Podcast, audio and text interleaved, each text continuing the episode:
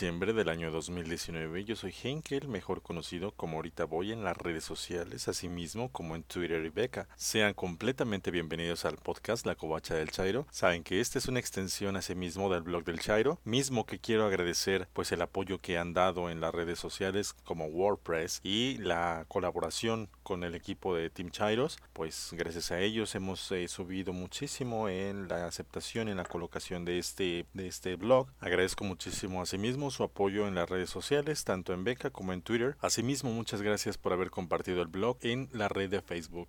Y bueno, vámonos directamente con las notas. El presidente de Estados Unidos, Donald Trump y demócratas, en acuerdo tentativo por el TEMEC, el nuevo acuerdo comercial largamente buscado por México y Canadá, le daría a Donald Trump y a su principal adversario, la presidenta de la Cámara de Representantes, Nancy Pelosi, un logro importante a pesar de la agitación de su juicio político. Para temas de justicia de la nación tenemos que en lo que va del año se han congelado 178 cuentas bancarias de personas físicas y morales involucradas y en posibles actos de corrupción, informó este lunes Santiago Nieto Castillo, titular de la Unidad de Inteligencia Financiera de la Secretaría de Hacienda y Crédito Público. Asimismo, tenemos una noticia que desborda de alegría en cuestión económica y turística, ya que aterriza en la Ciudad de México el primer vuelo de Emirates. En uno de los mandos del avión viajó el piloto mexicano Gabriel Noltenius, el embajador de los Emiratos Árabes Unidos en México, Ahmed Hatem, y la embajadora de México en el país, Francisca Elizabeth Méndez. Sin duda, maravillosas noticias. Asimismo, tenemos también que en la mañanera del día de hoy, nuestra muy reforzada petrolera Pemex prevé cerrar el año produciendo 1.778.000 barriles diarios, el director de Petróleos Mexicanos, Octavio Romero Oropesa, explicó que 1.625.000 barriles diarios que se producían se logró aumentar para 1.712.000 barriles producidos al primero de diciembre del año pasado. Increíbles y maravillosas noticias hemos visto este fin de semana, asimismo este repunte del día lunes, con el golpazo a la economía para beneficio de turismo, asimismo el caso de Pemex que vemos que está proyectándose para un 2020 de maravilla. Y bueno, entonces vámonos de lleno con los temas. Donald Trump y demócratas en acuerdo tentativo por TEMEC, el nuevo acuerdo comercial largamente buscado con México y Canadá, le daría a Donald Trump y a su principal adversario, la presidenta de la Cámara de Representantes, Nancy Pelosi, un logro importante a pesar de la agitación de su probable juicio político. Para este caso tenemos que los demócratas en la Cámara de Representantes han llegado pues a un acuerdo tentativo con los líderes sindicales y la Casa Blanca sobre una nueva redacción del acuerdo comercial entre Estados Unidos, México y Canadá, conocido en estos tiempos como TEMEC, que ha sido una prioridad para el presidente Donald Trump, de acuerdo con un asistente demócrata no autorizado para discutir las conversaciones y con el anonimato. Los detalles aún deben ser pulidos y finalizados y el representante de comercio de los Estados Unidos pues deberá presentar a la legislación de implementación y el Congreso. Asimismo, pues no se ha programado ninguna votación. El asistente solicitó el anonimato porque el acuerdo no es oficial del todo. Estados Unidos, México y Canadá acordaron cambios sobre la implementación del nuevo Tratado Comercial Norteamericano, lo cual podría permitir pues la aprobación total de acuerdo para reemplazar al tel la mayoría de esta información fue filtrada a través de Fox Business y se decía que se puede alcanzar un acuerdo definitivo en las próximas 24 horas allanando el camino para la ratificación por parte de los tres países, dijo la cadena financiera citando varias fuentes que no identificó a sí mismo por el debido anonimato. El nuevo acuerdo comercial legalmente buscado por México y Canadá le daría a Donald Trump y a su principal adversario, la presidenta de la Cámara de Representantes, Nancy Pelosi, un logro importante a pesar de la agitación de su probable juicio político. Pero bueno, y a todo esto, ¿qué es lo que implica total el TEMEC, anteriormente conocido como el Tratado de Libre Comercio? Pues bueno, a lo dicho, este nuevo pacto comercial reemplazaría totalmente al Tratado de Libre Comercio de América del Norte de 25 años que limitó pues la mayoría de los aranceles. Asimismo, como lo vimos en todos los años pasados, las barreras comerciales que involucran a Estados Unidos, México y Canadá.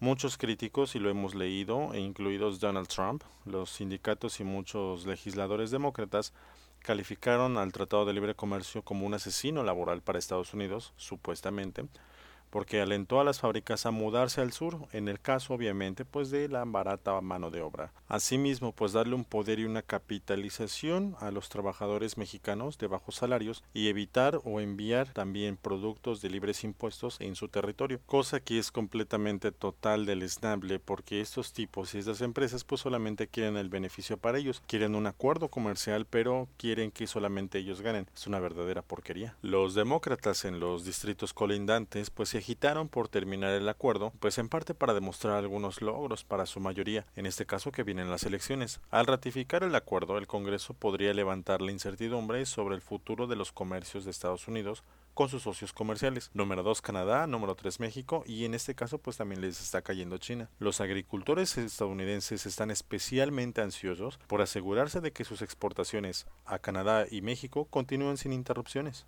Urge de verdad ratificar y consolidar este acuerdo, pero también urge que se quite de las manos a Nancy Pelosi y a todos sus compañeros Pelosi, porque son un peligro de que estén estas personas en la Casa Blanca. Tal es el caso de que pues están pidiendo la cabeza de Donald Trump e independientemente de que muchos la queremos, pues no es el caso porque pues le darían un golpazo también a la campaña de Bernie Sanders, que pues es una persona que debería de llegar a la presidencia de Estados Unidos de Norteamérica.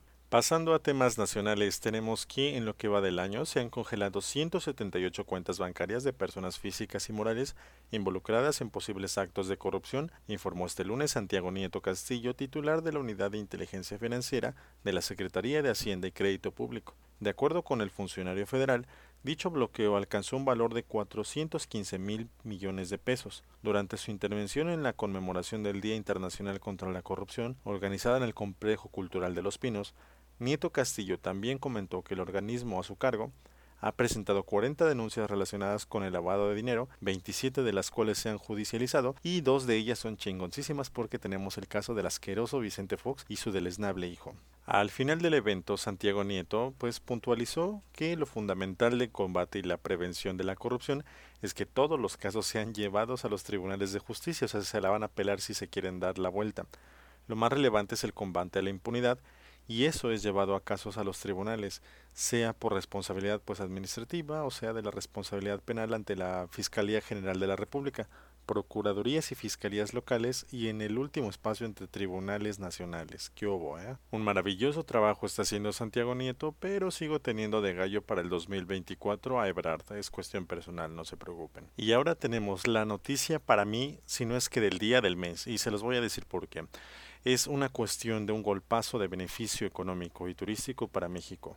En el caso, pues llega Fly Emirates, esta aerolínea de lujo de los Emiratos Árabes Unidos, y bueno, tenemos que aterriza en la Ciudad de México su primer vuelo. En el avión viajó el piloto mexicano Gabriel Nortelius, el embajador de los Emiratos Árabes Unidos en México, Ahmed Hatem, y la embajadora de México en ese país, Francisca Elizabeth Méndez Escobar, procedente de Dubái después de hacer una escala en Barcelona, que es lo que va a tener el tramo del viaje, la aerolínea árabe Emirates aterrizó en el Aeropuerto Internacional de la Ciudad de México este 9 de diciembre. El vuelo inaugural salió de Barcelona esta mañana y llegó el lunes a la Ciudad de México a las 15:15 horas. Emirates espera servir a sus clientes en México y ofrecer a los viajeros pues una ruta, un producto único y un servicio completamente galardonado. Lo sabemos Emirates, qué pedazo de lujo son sus aerolíneas. Muy agradecidos se encuentran Emirates y el caso, bueno, pues lo dijo Salem Obadalia, que es el presidente operativo de las operaciones en América de Emirates, pues dijo que se encontraban completamente agradecidos a las autoridades en México que se le otorgó el permiso y las franjas horarias necesarias